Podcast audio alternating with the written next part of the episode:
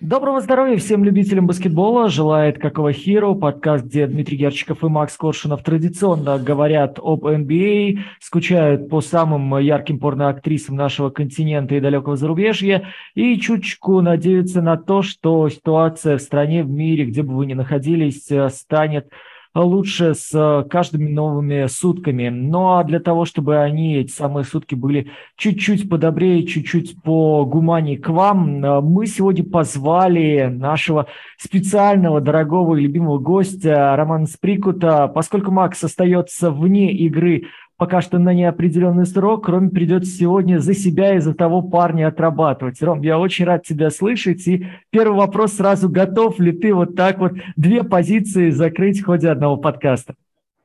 Вряд ли я смогу закрыть позицию Макса. Просто, наверное, в этот раз придется побольше поговорить. Все равно, наверное, его, разгруз... его нагрузку надо будет нам с тобой на двоих распределять. Ну, смотри, у нас есть человечек, пример которого, ну, я не хотел бы, чтобы он был заразительным, но, по крайней мере, показателен в том смысле, что э, есть э, специалист широкого профиля, который умудрился, будучи главным тренером, э, еще и на э, организационном фронте отметиться. Я говорю про Айму Удоку, которого на медне запалили в интрижке, в интрижке с э, сотрудницей собственного офиса. Вроде как все было добровольно, по крайней мере, по первоначальной версии. Затем там и вовсе пошли подробности наружу совершенно ужаснейшие, что, мол, это девушка, которая работала в логистике Celtics, э, бронировала разного рода перелеты семье Удоки, в том числе его э, ну, невесте гражданской жене, его ребенку. И, в общем, там этот клубочек очень сильно переплет, переплелся, да, вообще какое-то стало совершенно непонятное а, месиво из э, вроде бы невинной личной жизни и личной истории Ами Удоки. Твое отношение к этому и скажи, как человек, который прежде всего смотрит на финансы, насколько это в принципе бьет по благосостоянию клуба, будет ли гонорар Удоки как-то перераспределен и вообще имеет ли он какое-то значение в контексте жизни офиса Бостон Селтикс здесь и сейчас? Слушай, ну, во-первых, э, мы не знаем точно, какие финансовые санкции будут применены к Удоке, но поскольку он отстранен от работы, вполне разумно предположить, что он вообще за этот год не получит ничего, кроме каких-нибудь там, не знаю, а, пенсионных накоплений, которые просто будут им как стаж работы. А подобных ситуаций, когда именно отстраняли тренера, у нас, в принципе, в истории еще такого не случалось. А были случаи увольнения с выплатой какой-то части зарплаты, были отпуска, больничные, а вот именно такого, чтобы тренера отстранили, не увольняя, Такого не было. Поэтому сама даже эта формулировка, что тренер отстранен, она идет, если уж мы берем финансовую точку зрения, на пользу клубу, а, потому что не нужно выплачивать никакие а, увольнительные деньги у доки. А там наверняка по контракту хорошие такие суммы. А сейчас же он, скорее всего, не заработает ничего за это. Но э, я не думаю, что это первое и главное, что волнует э, владельцев э, Бостона. Э, просто потому, что принимающий команду Джо Мазула э, в роли исполняющей обязанности наверняка какую-то прибавку тоже в зарплате получит. А, возможно, какие-то дополнительные будут премии по итогам сезона, если все будет успешно и ему, и остальным членам тренерского штаба. То есть я не думаю, что именно финансы как-то сильно а, упали расходы у клуба с вот этим настроением Мудоки. Тем более, что на платежную ведомость это никак не влияет, тренеры туда не вписываются, и никакие подобные истории ну, никак не влияют на финансовые возможности клубов, потому что, ну, окей, сколько зарабатывают топовые тренеры сейчас в лиге? Ну, 5, 6, 7 миллионов долларов, если это не какие-то суперлегенды. Это ниже средней зарплаты игрока в полтора раза. И какого-то влияния на расходы клуба это не просто потому, что это не самая большая часть э, в расходной ведомости, самая большая статья. И не думаю, что это именно на, развитие клуба с э, бизнес точки зрения влияет. Это, конечно, влияет с игровой, с организационной точки зрения, но не с финансовой. Слушай, тогда маленькое давай отступление лирическое, вернемся к Удоке. Если игрока подобным образом вот именно отстранят, это э, влияет на его прибыль? То есть каким образом вообще это половинит? Прописано ли это где-то? Именно вот такое, знаешь, обтекаемая формулировка, почему и вызывает интерес, и почему я тебя сразу припер этим вопросом к стене, потому что вроде как оно и есть, и вроде как оно и нет. И кто тогда прав в этой ситуации? Безусловно, игрока можно отстранить. За каждую пропущенную игру он теряет по одну по одной, ну, там в зависимости либо одна 110 либо одна 145 от э, общего заработка, и включают в себя предсезонные игры плей-офф. В общем, там сложная формула расчета, но игрок, э, мы это видели на примере э, Симмонса в Филадельфии, будет терять деньги за пропущенные матчи, вне зависимости от того, по какой именно причине он был э, отстранен. Вот именно отстранение, suspension или ban вообще оно идет вот э, в финансовую такое. То есть это просто им дали выходной, естественно, ну, никаких таких а, санкций нету.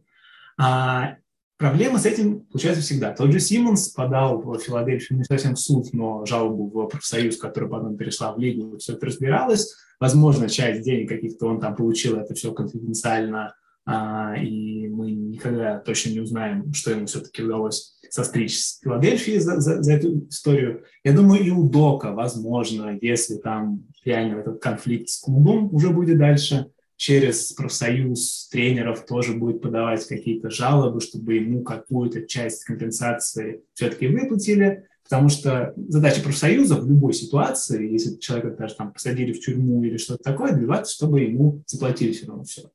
И в случае с игроком, опять же, мы рассмотрим да, на платежную ведомость, если его зарплата там. Да, там она будет, вся зарплата целиком, несмотря на то, что ее часть была удержана, как бы не выплачена в итоге из-за а, отстранения. А, но там есть, есть поблажки по а, налогу на роскошь, если клуб в нем находится, тогда половину невыплаченной зарплаты с этой зарплаты не надо платить налог на роскошь, но опять же это там формула, которая чуть-чуть совсем помогает клубу в определенных ситуациях. А так, ситуация такая, игрока отстраняют, неважно, кто клуб или лига, и в таком случае ему зарплата не идет. А, вот в этой ситуации получается быть игроком выгоднее, мутить с представительницей клуба выгоднее. Просто, э, знаешь, вот история, которую я писал в наш чатик, кто не в курсе, у какого Hero есть э, платная версия за совершенно скромнейшие деньги под названием Boosty, и люди, которые примкнули к этой секте, имеют полное право вступить во внутренний чатик. Когда эту историю обсуждали, вот вспомнилась э, ситуация с участием Фаины Раневской, когда в театре Моссовета обсуждалась немарксистское поведение одного актера, которого обвинили в гомосексуализме. Вот Раневская слушала, как поливают этого человека, а потом встала и сказала, каждый волен распоряжаться своей жопой, как ему хочется. Поэтому я свою поднимаю и сваливаю. И вот в этой ситуации, мне кажется, очень четко параллель видна, потому что, окей, давайте сразу оговоримся, изменять плохо, изменять жене, подруге, неважно, э, здесь no matter what, э, обманывать плохо – но личная жизнь – это личная жизнь, вне зависимости от корпоративной этики, вне зависимости от морали и всего такого. Мы не знаем, что произошло внутри семьи у Доки, у него десятилетний сын, по-моему, да, или сколько-то там уже довольно взрослые, эти отношения довольно давно длятся. Э, мы не знаем его мотивацию, не знаем мотивацию девушки, которая в это все окунулась, явно будучи в курсе, что, что за спиной у Доки в плане семейной жизни не знаем, э, что там, как это все долго вертелось, и я уверен, что такие вещи довольно сложно скрывать, учитывая, какая большая организация Boston Celtics. Но если это было взаимно, если это не вредило особо работе, а как мы видим, Бостон, пробившийся в финал, как бы, вроде как и преуспел, э, если это дело двух совершенно взрослых самостоятельных людей, я, честно говоря, не понимаю, почему это нельзя спокойно решить опять же, следуя корпоративной этике внутри команды, не вынося это наружу, э, давая возможность людям решить свои вопросы самостоятельно.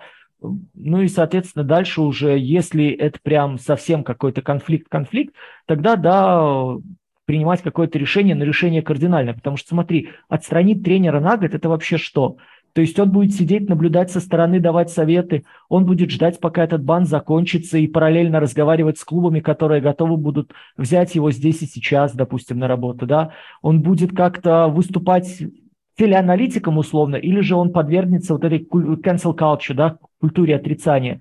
То есть как здесь э, определять его трудовые отношения дальше и как, в принципе, этот прецедент может дальше сказаться на лиге. Ведь, э, давай говорить откровенно, у нас хватало тренеров, у нас хватало игроков, которые потом стали тренерами, у которых в личной жизни были большущие проблемы.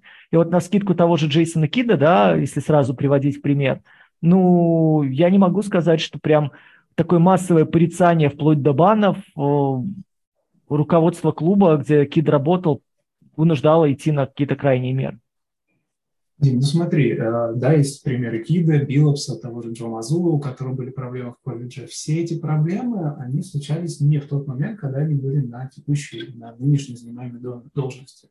И те проблемы, которые были у них тогда, окей, все там возможные санкции, все возможные штрафы за те нарушения, которые были, все, наказание за те нарушения уже было. Если это произойдет сейчас, возможно, будет то же самое, что произошло с Удок.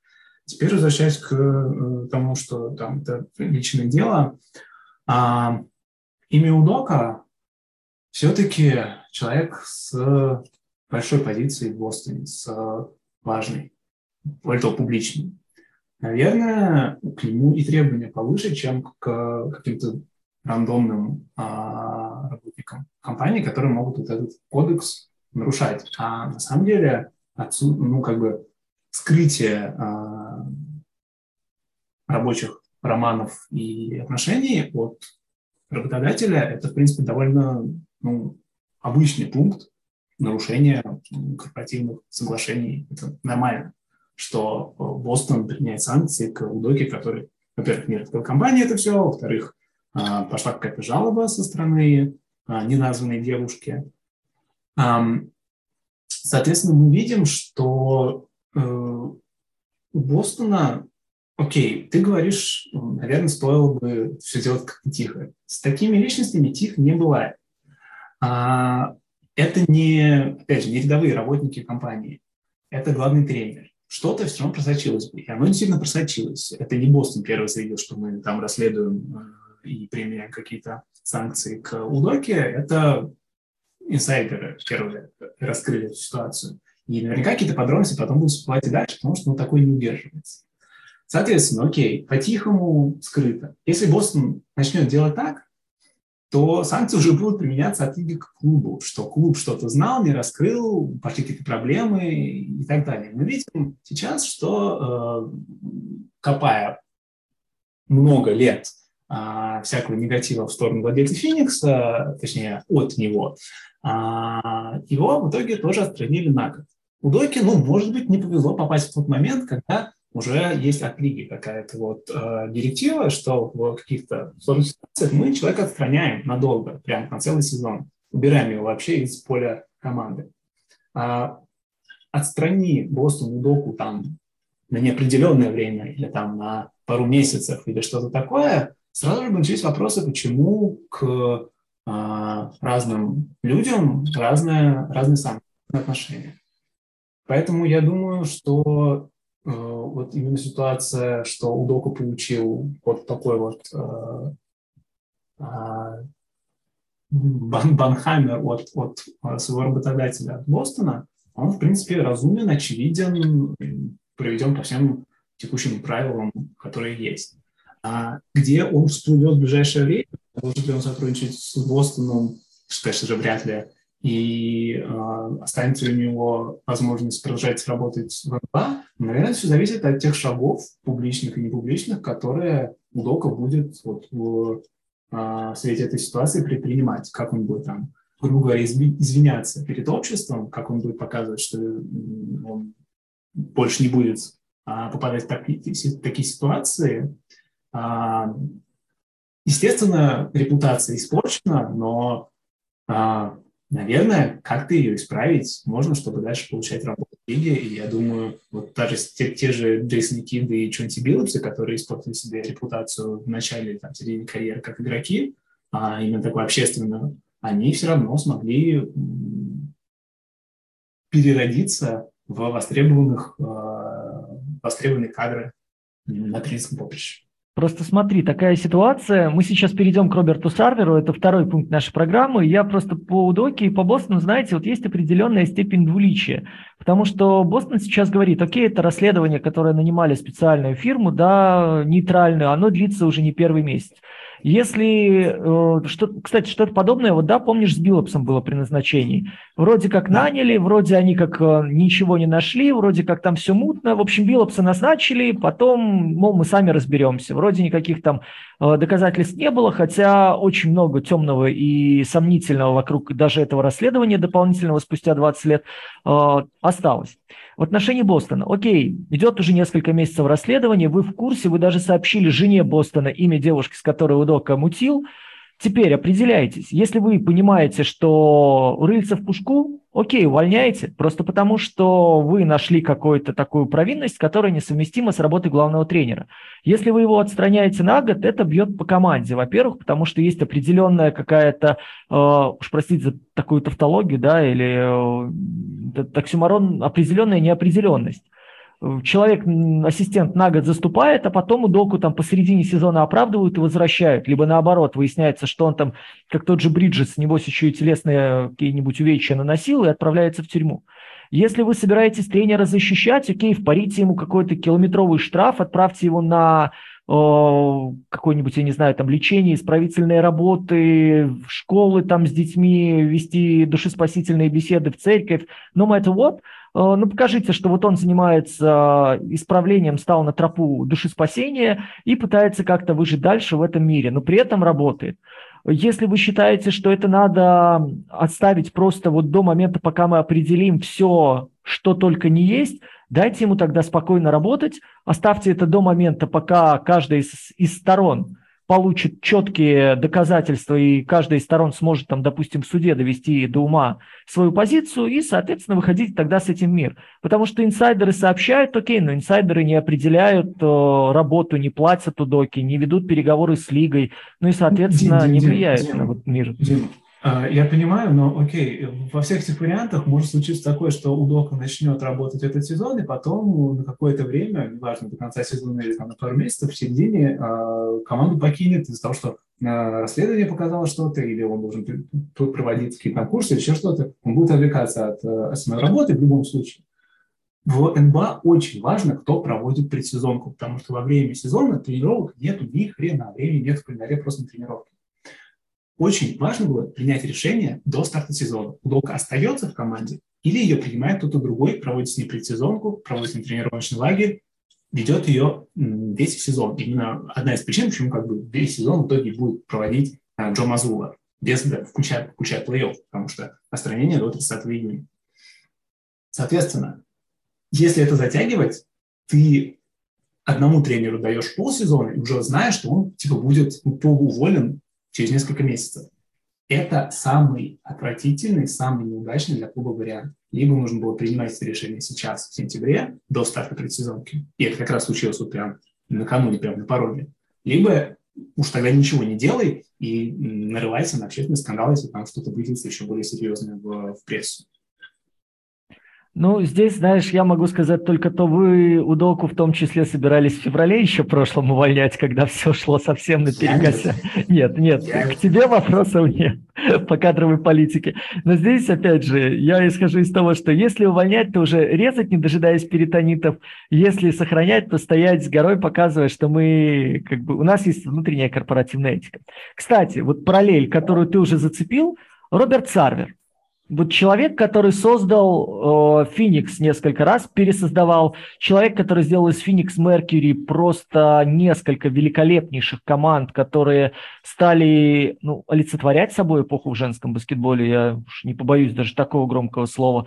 Э, человек, который, э, ну, давай говорить откровенно, ничего такого прям смертоубийственного не совершил, вернее, ничего такого не смогли доказать что прям он э, уничтожал людей, с которыми работал. Да, юморок у него был очень специфический, да, подходы к организации работы у него были своеобразные, но опять же люди, которые туда шли, знали об этом прекрасно. Более того, некоторые вещи, как, например, приглашение проституток для баскетболистов, я думаю, вся команда Phoenix Suns проголосовала за в момент, когда Сарвер предложил такой способ развлечения и переключения скоростей.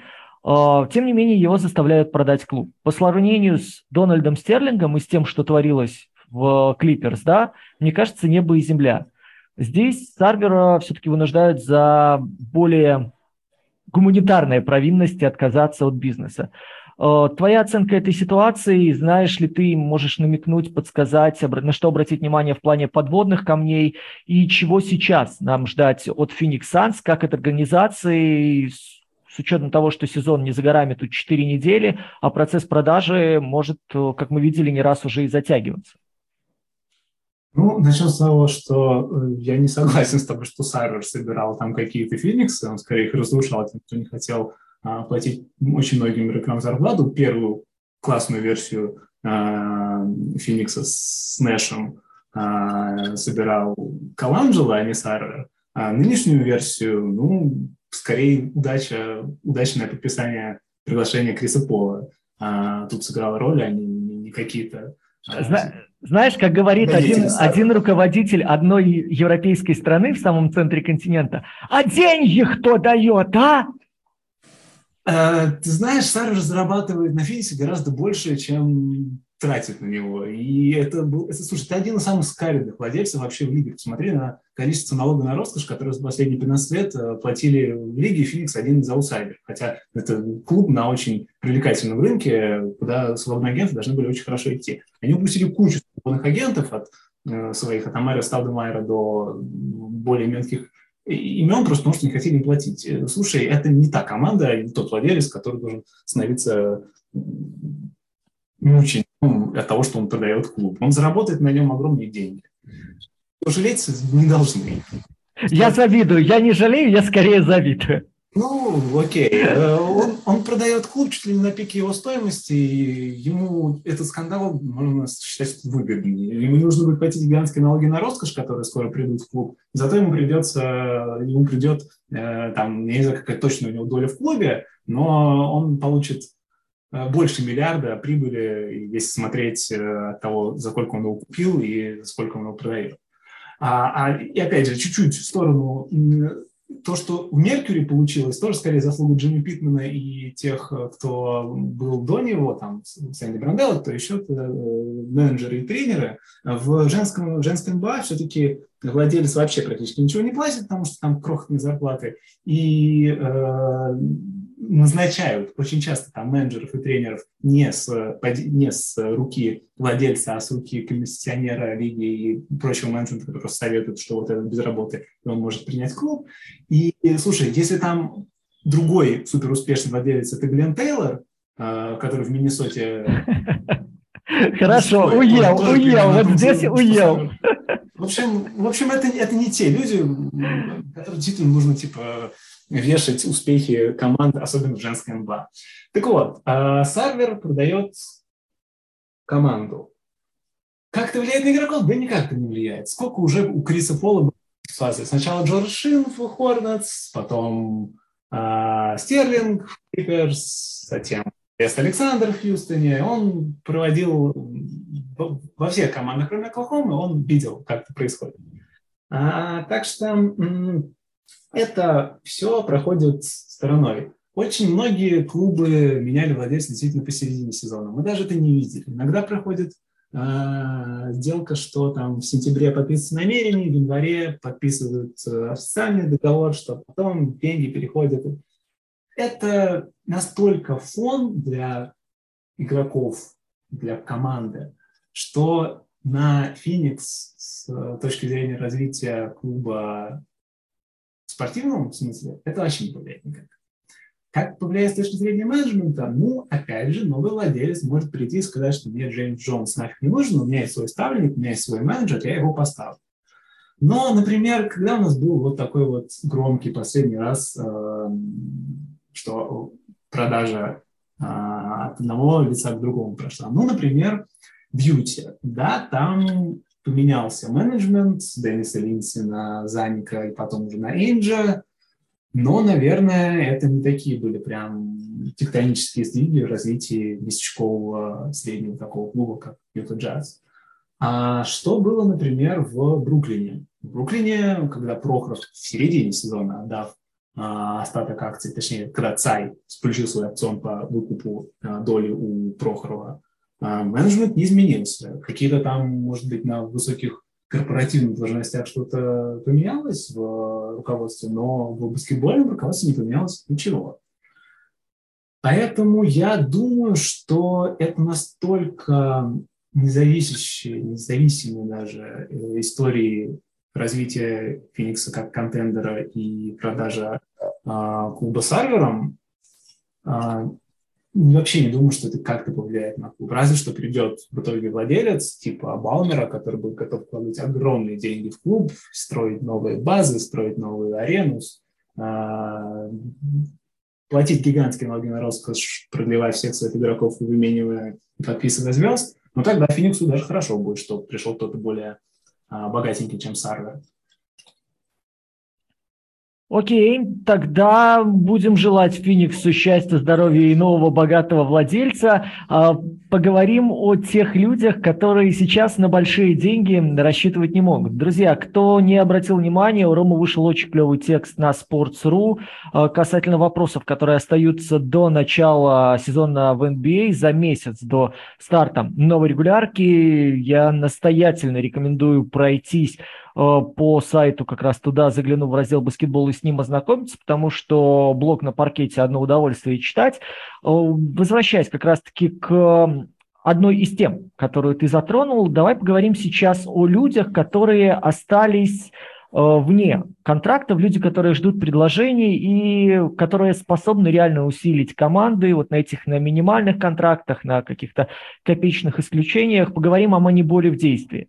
Э, твой топ-3 людей, в кого ты веришь, на кого стоит обратить внимание и за кем стоит следить, кто действительно может перевернуть сейчас, э, ну, если не глобально, то хотя бы локально ситуацию в NBA, а, по крайней мере, в пуле лидеров?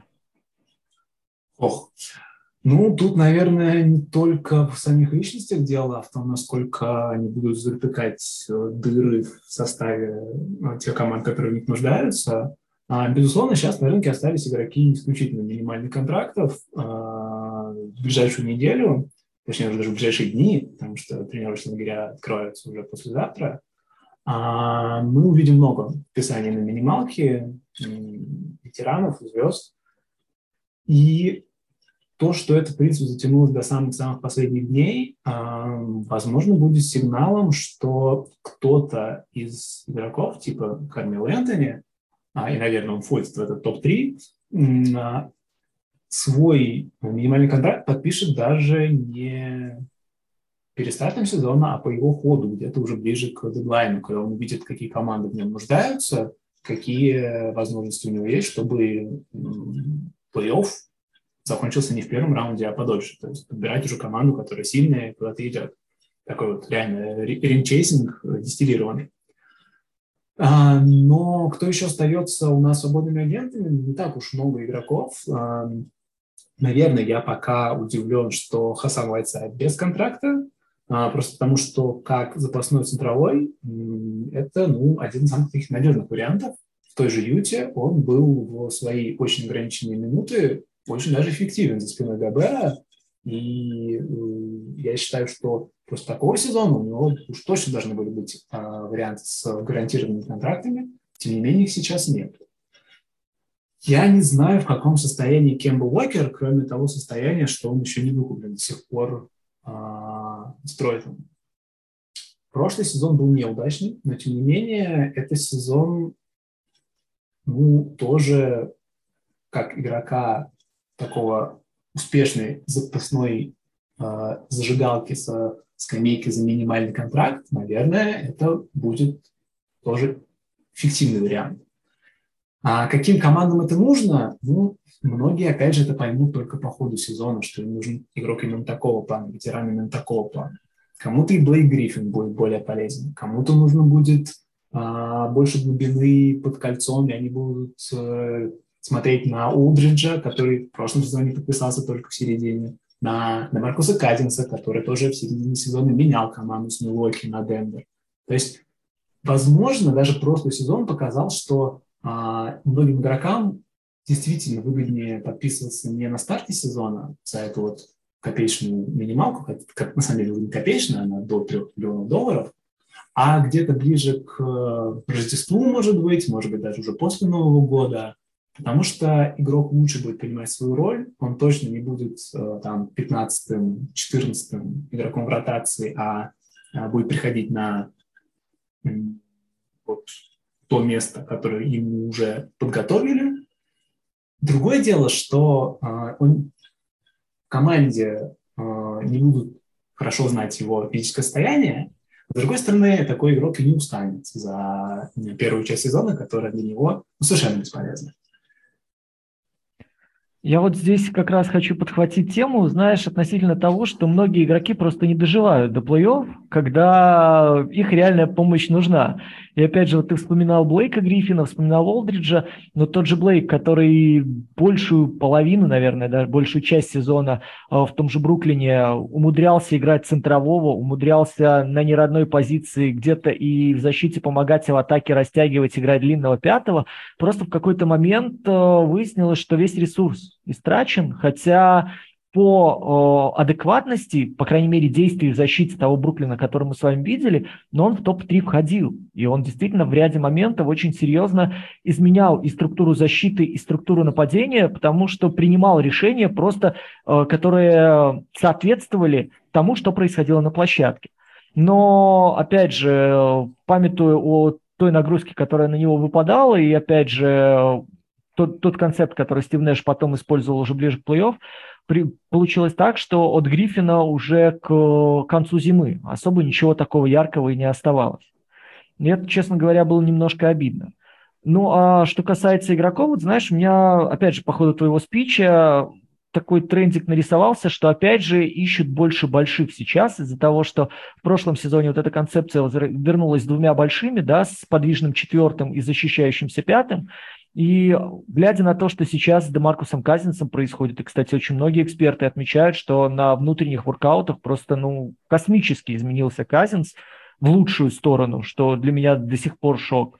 А, вот этот момент, который э, стоит, на который стоит обратить внимание. Я думаю, что так или иначе, но должен быть востребован кто-то из пары крайков Стивенсон, который Лэнс и Эвери Брэдли – Э, при всех нюансах э, и по здоровью, и по объему, который они дают на площадке, и по тому, как э, помогали в своих командах в защите.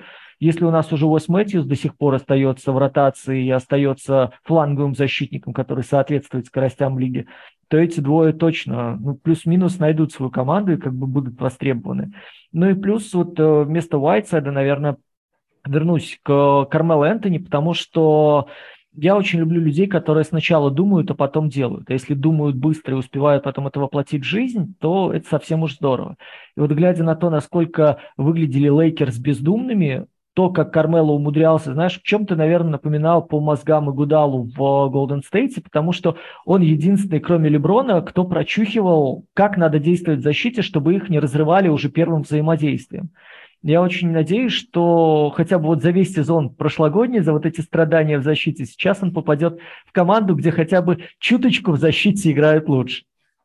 Но со всеми этими игроками проблема сейчас в том, что вакансий в лиге осталось не очень много. Практически у всех э, контендеров, или тех, кто считают себя контендером как Лейкерс, у них уже ну, заняты 14 минимум из 15 мест в заявке, и уже никто туда не вылезает, потому что нельзя подписывать вверху бесконечно. А, это еще, наверное, один фактор, который приведет к тому, что не все подпишутся сейчас, а подпишутся а, ближе к, а, к весне, когда клубы могут уже там кого-то обменять, кого-то выкупить, кого-то отчислить и почистить заявку, чтобы уже эти игроки на минималках, потому что все-таки за минималку тоже надо платить налог на роскошь. Практически все клубы сейчас в глубоком таком налоге. И вот, например, Игудал подписался подпишется, что не подписался, в Golden State за 3 миллиона долларов, только для Golden State это совсем не 3 миллиона долларов, а это 15 почти миллионов долларов. И поэтому, э, да, вот есть много людей, наверное, даже непривычно много, которые с хорошим таким опытом, хорошим стажем, с хорошими данными, даже плюсовым прошлым сезоном, остаются свободными агентами в ожидании вроде как минимального контракта. Но э, есть какое-то ощущение, что в лиге сложился такой баланс, что и клубы, и игроки понимают, что спешить сейчас некуда, заключать а, соглашение на весь сезон нет смысла, заключать негарантированные, наверное, тоже, потому что а, при отчислении все равно какие-то деньги выплачиваются, под идут. Проще уж тогда действительно дождаться а, момента, когда ты знаешь, какой именно тебе нужен рывок в плей-офф, какие именно игроки тебе нужны. И я думаю, все эти люди найдут себе команду просто, наверное, не сразу. Хорошо, тогда давай сейчас обратим свое внимание на человека, у которого команда есть. Э, Рассел Уэстбрук по-прежнему у нас остается таким камнем преткновения, который так или иначе, который разбивают лоб себе аналитики, журналисты, пытаясь понять, что ждет его дальше. Я хочу сформулировать вопрос немножко иначе, нежели его и коллеги в Рунете поднимали, и мы как-то с Максом обсуждали.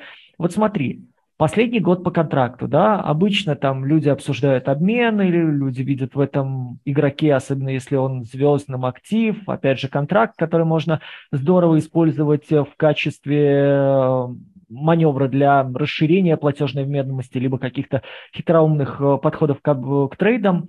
Но что происходит, если твоя звезда, которая работала прям практически на максималках, уходит просто так? на твой субъективный взгляд, э, показатель ли это слабости менеджмента? Вот сегодня Рассел Уэсбрук у нас, по сути, чемодан без ручки, да, то есть человек, который два сезона назад лупил э, трипл-даблы, за которыми следила не только вся ассоциация, а вся планета проваливает сезон, который для Лейкерс по умолчанию не мог стать успешным в силу, ну, объективных, мне кажется, обстоятельств. И достаточно было посмотреть то, как они пытались действовать в защите, даже будучи здоровой большой тройкой, чтобы понять, что, ну, это не функционирует, это не кликает совершенно. Сейчас это, ну, такой чемодан без ручки, который вроде как и надо нести дальше, и бросить неудобно, и не пойми, что с ним делать. Как ты оценишь эту ситуацию и не зазорно ли в таком вообще формате дожить просто до конца контракта, отпустить его восвояси, даже ничего не провернув, и просто, как говорят опять же в Беларуси, перевернуть страницу? А, знаешь, Лейкерс действительно в тупике, потому что контракт э, Вестбрука действительно подразумевает, что у него изначально была такая ценность, которую нельзя потерять, он максимальный, он супер максимальный, он один из самых больших в лиге, помню, первый или второй. И э, когда даже если не у тебя в команде этот контракт был заключен, ты его выменял, подразумевая, что это игрок, который действительно будет приносить пользу какую-то околозвездную. И когда он попадает в ситуацию, что он никому в лиге не нужен как игрок на таком контракте, ты попадаешь как менеджер в ситуацию, что действительно у тебя реальный вариант, что этот контракт просто истечет в конце сезона, и ты ничего за ним не получишь, это подходит только клубу перестройки, к которому Лейкерс на данном этапе вообще не относятся, с учетом того, что пиков у них практически нету, э, и Леброн и Дэвис на долгосрочных контрактах, и вообще не, не тот чтобы уходить в глубокую перестройку. И основная проблема для Лейкерс состоит в том, что даже если Вестбрук в конце сезона истечет, это каких-то больших дивидендов клубу не принесет. Просто потому, что а, места под потолком зарплат у Лейкерс все равно будет мало. Меньше, чем на максималку. То есть разговор о том, что они смогут подписать какого-нибудь Кайри Ирвинга э, следующим летом, он не идет вообще. А если они отпускают вообще всех, кроме Леброна и Дэвиса, у них будет порядка 33, что ли, миллионов долларов под потолком. Это почти в полтора раза меньше, чем максималка того же Кайри. И идеальный вариант для Лейкерс – это, конечно же, разменять Вестбрука на другие контракты, уже долгосрочные, уже те, которые можно хотя бы продлить, как там уже там за Майлза Тернера, а, либо же те, у кого есть еще контракт на следующий сезон, чтобы как-то сохранить активы, а, сохранить лицо, что ты не просто потерял Вестбрука, за которого там еще доплачивал когда-то и сейчас держал на самом большом контракте в НБА, но хотя бы превратил его в какие-то активы, которые потом будешь надеяться, что принесут пользу. Но проблема в том, что даже за такие активы, не очень хорошие контракты на несколько лет вперед, за них нужно вроде как сейчас оплачивать пиком первого раунда, по крайней мере, это просит в лиге. И Лейкерс это не очень устраивает, потому что, ну, расставаться с последними а, дешевыми активами это еще большие какие-то а, удары по репутации Роба Пелинки а, в связи с а, вот этим неудачным экспериментом с Вестбруком. Не так часто а, игроков отпускают, а, игроков на больших зарплатах отпускают просто так на рынок по истечении контракта, потому что это действительно не в, в системе зарплат НБА не приносит большой прибыли. Это не то, что Уэсбрук 47 миллионов в этом году получает, значит, когда они стекут, на эти 47 миллионов кого-то можно подписать. Это работает не так. Кто зарплат работает не так.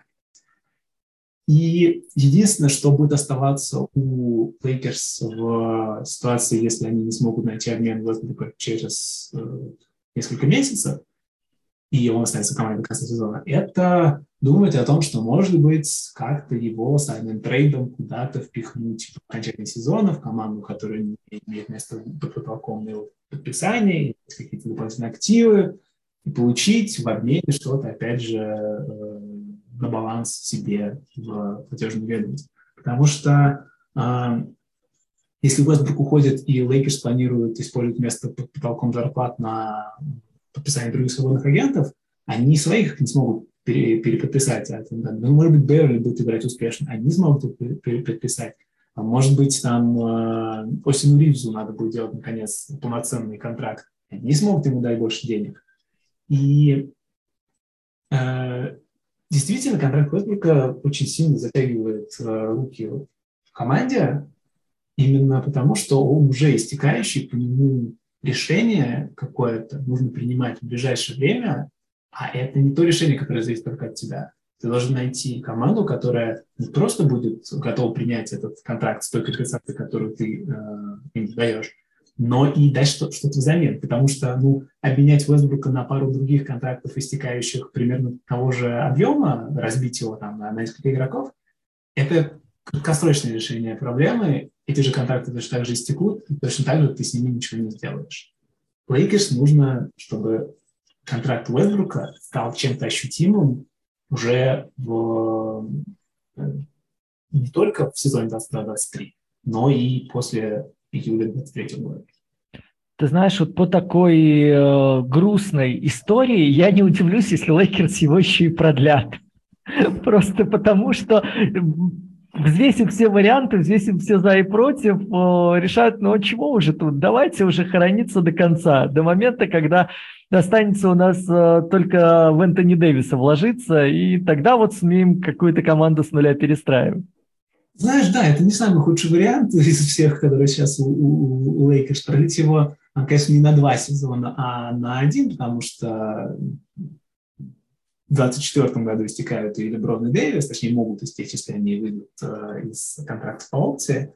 Вот. Но, может быть, действительно, Уэстбрук в каких-то разумных суммах, а продлить его можно на любую сумму сейчас э, на год, еще один или даже на два, э, здесь никаких ограничений вообще нету, э, возможно, действительно вариант, который, во-первых, покажет, смотрите, мы абсолютно уверены в своем а, в своих силах, э, в своей стратегии и в том, что Уэсбрук можно починить, а, что мы готовы с ним продолжать сотрудничество, но в такой ситуации, конечно же, обмен возможен уже только в следующем году, потому что сейчас обмен возможен только по духу. В общем, ребята, звоните Пилинке. Кажется, мы с Ромой придумали хоть какой-то вариант, за который не стыдно прямо здесь и сейчас. А там за год, помните, как в той истории, либо падишах умрет, либо осел умрет, либо я умру. Ром, последний вопрос на сегодня. Так получается довольно объемный подкаст, но одно удовольствие с тобой разговаривать. Подкаст «Какого Хиру» и вопрос о Тайлере Хиру. Плюс там на горизонте где-то тенью маячит Джордан Пул. Смотри, они хотят максималки, оба.